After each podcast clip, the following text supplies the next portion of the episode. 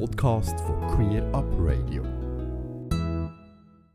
Du hörst Queer Up Radio mit Queer Beat und wir kommen zum Blickpunkt Trans von und mit dem Transaktivist, ehemaliger Präsident und Mitgründer von Trans Gender Network Switzerland, ähm Henry Hohmann. Blickpunkt Trans. Ja, und auch heute hat der Henry wieder ein paar interessante, hoffentlich, und vielleicht auch positive Nachrichten aus der Trans-Community mitgebracht. Hallo Henry. Hallo Alex. Tja, also das mit dem Positiv, das muss ich gleich mal ein bisschen runterfahren, aber das Thema Sex and Crime kommt vor und das macht vielleicht auch neugierig. Auf jeden Fall. Und das erste Thema, ich habe es vorher erwähnt, da kommst du nochmal zurück auf den äh, ja nicht so tolle Beschlussentscheid vom Bundesrat. Genau, also ich fange aber an mit dem Transgender Day of Remembrance. Ähm, der war am 20. November und das war sogar schon zum 25. Mal wurde dieser Trans Day of Remembrance begangen. Dieser Gedenktag gilt allen Opfern transfeindlicher Gewalt, in erster Linie jedoch äh, den wegen ihres Transseins ermordeten Transmenschen aus aller Welt. Begründet wurde dieser Tag 1998 von Gwendolyn Ann Smith anlässlich der Ermordung der schwarzen Transfrau Rita Hester. Ähm, die Tatsache, dass also über diesen Mord in den Medien überhaupt nicht berichtet wurde und dass der Fall recht schnell als ungeklärt zu den Akten gelegt wurde, ließ Gwendolyn Smith das Projekt Remembering Our Deads Erinnerung an unsere Toten starten. Aus diesem ging dann im folgenden Jahr der Transgender Day of Remembrance hervor. Seit vielen Jahren sammelt das Projekt Trans Murder Monitoring die Zahlen zu ermordeten trans- und geschlechtsvarianten Menschen aus aller Welt. Und ähm, diese Zahlen werden ihnen von queeren Organisationen, von Behörden, Privatpersonen und sogar auch in einigen Ländern von der Polizei gemeldet. Jährlich werden die Zahlen dann eben am Trans Day veröffentlicht und immer wieder wird klargemacht, dass es hier natürlich eine ungeheure Dunkelziffer gibt. Also zwischen Oktober 2022 und September 2023, also für das vergangene Jahr, wurden 321 Morde gemeldet und die Zahl liegt so ungefähr auf demselben Niveau wie im vergangenen Jahr. Erneut wurden die meisten Fälle in Südamerika und in der Karibik äh, registriert, nämlich 236 von diesen 321 Personen. Bisschen Statistik sozusagen. 94 Prozent der Opfer waren Transfrauen oder transfeminine Menschen. Die Hälfte aller ermordeten Transpersonen waren, soweit deren Beruf bekannt war, SexarbeiterInnen. In Europa sind sogar drei Viertel der ermordeten Transpersonen äh, haben im Sexgewerbe gearbeitet. Die Hälfte der aus Europa gemeldeten Opfer waren migrantische oder geflüchtete Personen. 80 Prozent der gemeldeten Morde an Transmenschen sind rassistisch motiviert, was einen Anstieg von 15 Prozent gegenüber dem Vorjahr entspricht. Und die meisten Mordopfer waren 19 bis 25 Jahre alt, insgesamt drei Viertel zwischen 19 und 40 Jahre alt. Eben die traurige Tatsache, es gibt Länder, in denen man als Transperson nicht sehr alt wird. Und es zeigt, dass schwarze Transpersonen, Transpersonen, die ähm, als Sexworkerinnen arbeiten, die migrantisch sind, eben die größte Gefahr für sie besteht, wirklich ähm, ja als Transperson aus Hass auf Transpersonen ermordet zu werden. Aber am Trans Day of Remembrance geht es ja nicht nur um ermordete Transmenschen, sondern um Gewalt gegen Transpersonen allgemein. Und ähm, wenn es auch keine Todesopfer in der Schweiz gegeben hat, müssen wir uns klar machen, dass auch hier, hierzulande sehr viele Transpersonen von verbaler, psychischer und körperlicher Gewalt äh, betroffen sind. Auch hier in erster Linie Transfrauen und nicht-binäre Personen. Sie werden, wenn sie als trans oder nicht, nicht geschlechtskonform eingeordnet werden, von Menschen ähm, in der Öffentlichkeit angestarrt, das ist noch das Netteste von allem, angepöbelt oder eben auch körperlich angegriffen. Dank des Hate Crime Reports der queeren Schweizer Dachorganisation sowie der Erfassung von Hate Crimes bei einigen Kantonspolizeien haben wir mittlerweile eine bessere Statistik, auch wenn viel zu wenige Ereignisse tatsächlich gemeldet werden.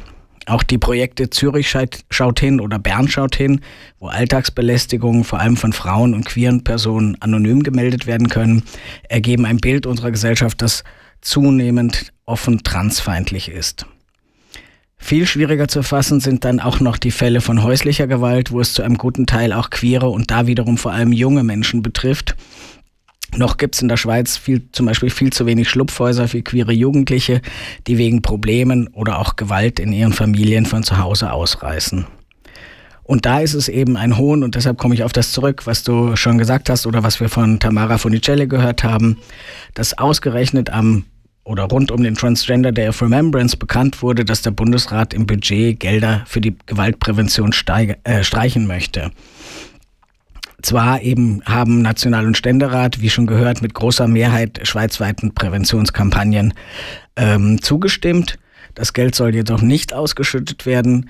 Und angesichts der vielen, vielen Vergewaltigungsopfer, ja, Femiziden und äh, täglich über 50 Fällen von häuslicher Gewalt ist das wirklich extrem zynisch.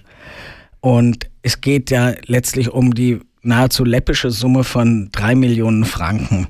Und die Folgekosten, die durch diese Gewalt ausgelösten Verletzungen und Traumata angeht, sind natürlich um ein Vielfaches höher. Also zum Vergleich, die jährlichen Direktzahlungen an die Landwirtschaft betragen 2,8 Milliarden Franken, wie der Schweizer Agrarbericht 2023 festhält. Da verstehe ich dann wirklich die Welt nicht mehr. Ja, unsere Bundesräte, da kann man denken, sie, sie führen sich auf, wie wenn sie so auf einem Herrscherstuhl würden sitzen. genau. Henry lacht, weil die Überleitung, Henry, ist, dass du jetzt uns von einer Person erzählst oder erzählst, wo wirklich auf einem richtigen Kaiserthron äh, gesessen ist. Ja, super, super Überleitung, Alex. Es ist tatsächlich so. Und jetzt kommt äh, das versprochene Sex und Crime, auch wenn es sich eigentlich um eine Medienkritik handelt. Also, ich äh, erzähle etwas über den römischen Kaiser Elagabal. Der hat im dritten Jahrhundert nach Christus gelebt. Und es ist eine der bizarrsten Persönlichkeiten der Geschichte. Nun geisterte kürzlich durch die Medien, dass er oder sie der erste Transherrscher der Geschichte gewesen sei. Das ist aber interessant, habe ich mir gedacht, und bin dem halt noch ein bisschen nachgegangen. Im Folgenden verwende ich jetzt aber doch meist die männlichen Pronomen für Elagabal. Ja, aber von vorne. Also Varius Avitus Bassianus, wie der Elagabal ursprünglich hieß, ist 218 nach Christus im Alter von 14 Jahren römischer Kaiser geworden. Schon 2022, also mit 18, wurde er von meuternden Soldaten ermordet. Also er war nur vier Jahre an der Regierung. Der Name Elagabal stammt äh, von dem von ihm sehr verehrten syrischen Sonnengott, den er auch als Hauptgott nach Rom äh, sozusagen mitgebracht hat und den man dort anbeten musste. Der Name wurde dem Kaiser allerdings erst nach seinem Tod äh, zu, zugesprochen. Für die Nachwelt aber wurde der Name Elagabal vor allem zum Symbol für Lasterhaftigkeit und Dekadenz der römischen Kaiserzeit sowie für verhängnisvolle orientalische Kultureinflüsse. Von Anfang an begann Elagabal eine Herrschaft, die durch Sexskandale, religiöse Kontroversen und bizarres Verhalten gekennzeichnet war. Die Hauptquelle für diese Informationen ist ein römischer Geschichtsschreiber und auch Politiker namens Cassius Dio, der eine Geschichte der Römer verfasste, bis hin zu seiner eigenen Zeit. Cassius Dio berichtete, dass Elagabal sich die Augen schminkte, die Körperbehaarung rasierte, Kosmetika benutzte und Perücken trug, bevor er sich in den Tavernen und Bordellen Roms prostituierte. Es wird behauptet, dass er eigens für seine orgiastischen Zusammenkünfte einen Raum in seinem Kaiserpalast angetrennt, abgetrennt hätte und angeblich stand er nackt vor der Tür und warb um Passanten, wenn sie bereit waren, ihm zu folgen und ihn Herrin zu nennen. Wichtige Ämter in Rom wurden von ihm an Personen vergeben, mit denen Elagabal sexuelle äh, Beziehungen hatte. Es wurde sogar behauptet, dass einflussreiche Positionen allein auf der Grundlage der Größe der Genitalien eines Mannes vergeben wurden. Interessantes Merkmal, ähm, ja, um Menschen in Position zu bringen. Elagabal war viermal mit drei verschiedenen Frauen verheiratet. Also wie gesagt, er war 14, äh, mit 14 kam er an die Macht. Zweimal heiratete er eine Vestalin, das ist eine Priesterin, was in der römischen Gesellschaft einen Skandal darstellte. Ähm, er hatte auch Liebhaber, sein prominentester war ein Wagenlenker namens Hierokles. Der Gladiator war ein blonder Sklave aus Südwestanatolien, den Elagabal als sein Ehemann und sich selbst als Frau und Königin des Hierokles bezeichnete. Ähm, es wird behauptet, dass er in einem öffentlichen Gottesdienst in Rom auch noch einen anderen Mann heiratete, nämlich Zotikus, auch ein schöner Name, einen Athleten aus der Türkei. Eine weitere berüchtigte Geschichte, die ihm ebenfalls zugeschrieben wird, ist bekannt als die Rosen des Elagabal. In dieser Geschichte wird behauptet, dass er nicht nur während der kaiserlichen Bankette ständig Sex gehabt hätte, sondern auch die Gäste eines Abendessens durch die Masse von Blumen, also Rosen, fast erstickt seien, die von oben heruntergeworfen wurden. So viele sollen es gewesen sein. Bei einem extravaganten Bankett sollen 600 Strauße, also jetzt nicht Blumen, sondern die Tiere, geschlachtet worden sein und an den Tischen serviert worden, allerdings nur, um ihr Gehirn zu verspeisen. Cassius schreibt zudem, dass Elagabal davon besessen war, sein Geschlecht zu ändern und sogar eine Operation in Erwägung zog. Er soll jedem Arzt, der eine solche Operation durchführen könnte, hohe Geldsummen geboten haben. Vor allem aufgrund dieses Wunsches nach einer Geschlechtsänderung wird Elagabal seit einiger Zeit als Transfrau benannt. Ein englisches Museum, das viel zum Thema LGBTI-Geschichte arbeitet, hat daher kürzlich beschlossen, über Elagabal nur noch in der weiblichen Form oder mit dem nicht-binären Pronomen they zu schreiben, um ihr äh, posthum Gerechtigkeit widerfahren zu lassen. Das hat vor allem in den englischen Medien hohe Wellen geworfen und ist nun auch langsam in die deutschsprachigen äh, Medien rübergesickert. Was hat es damit auf sich?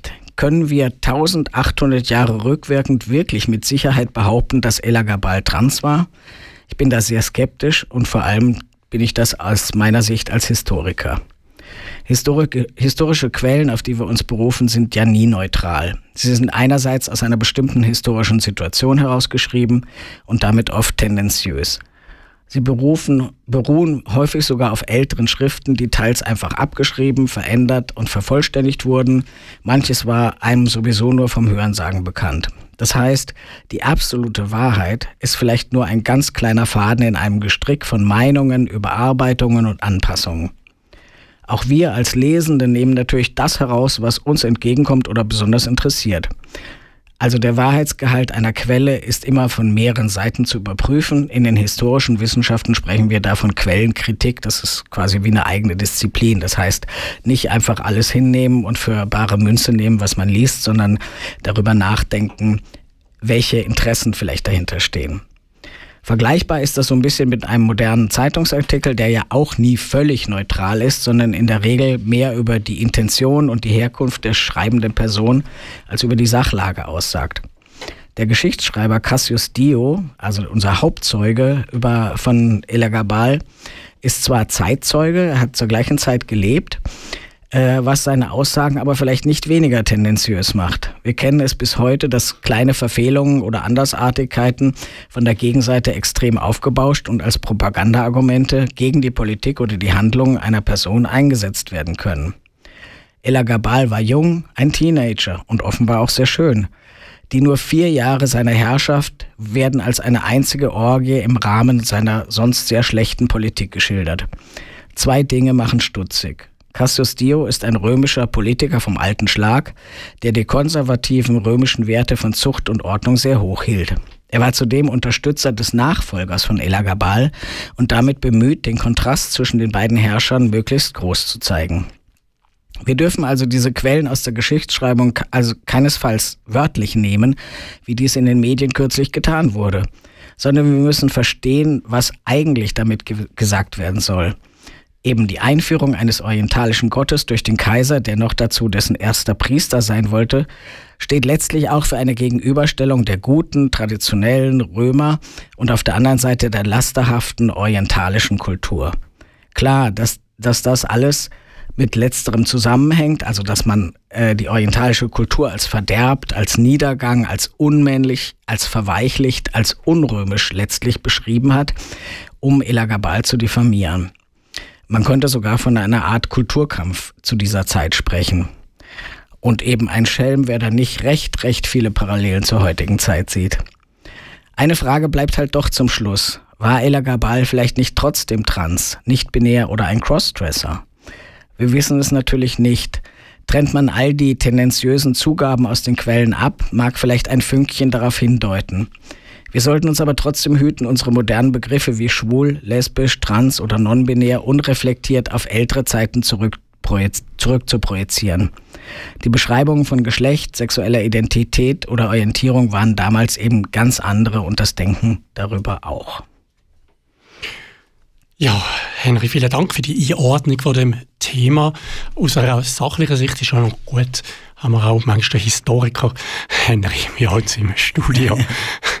Henry, vielen Dank für den Einblick heute, für die zwei Themen zu politischen, gesellschaftlichen Entwicklungen von der Trans-Community.